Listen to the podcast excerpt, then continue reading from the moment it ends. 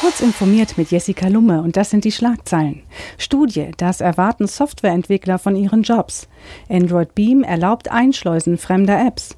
E-Sports-Rekord. Vier Millionen sehen Halbfinale der League of Legends Weltmeisterschaft. Und deutscher YouTube-Kanal erreicht erstmals 10 Millionen Abonnenten. Die Studie von Mindtech Research und We Are Developers befragte 950 Entwickler nach ihren Wünschen in der Arbeitswelt. Im Fokus stehen für Entwickler demnach das Gehalt und die Arbeitszeit.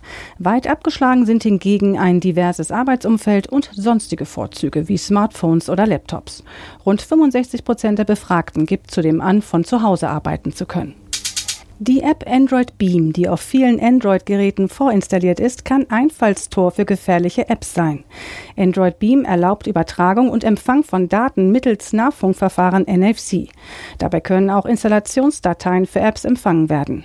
Irrtümlicherweise darf bei Android 8, 9 und 10 die Android Beam App andere Apps aus unbekannten Quellen installieren.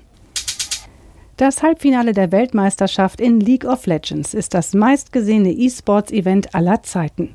Laut der Tracking-Webseite eSports Charts verfolgten das Duell zwischen dem europäischen Team G2 und dem südkoreanischen Rekordmeister SKT knapp 4 Millionen Zuschauer auf den diversen Streaming-Seiten.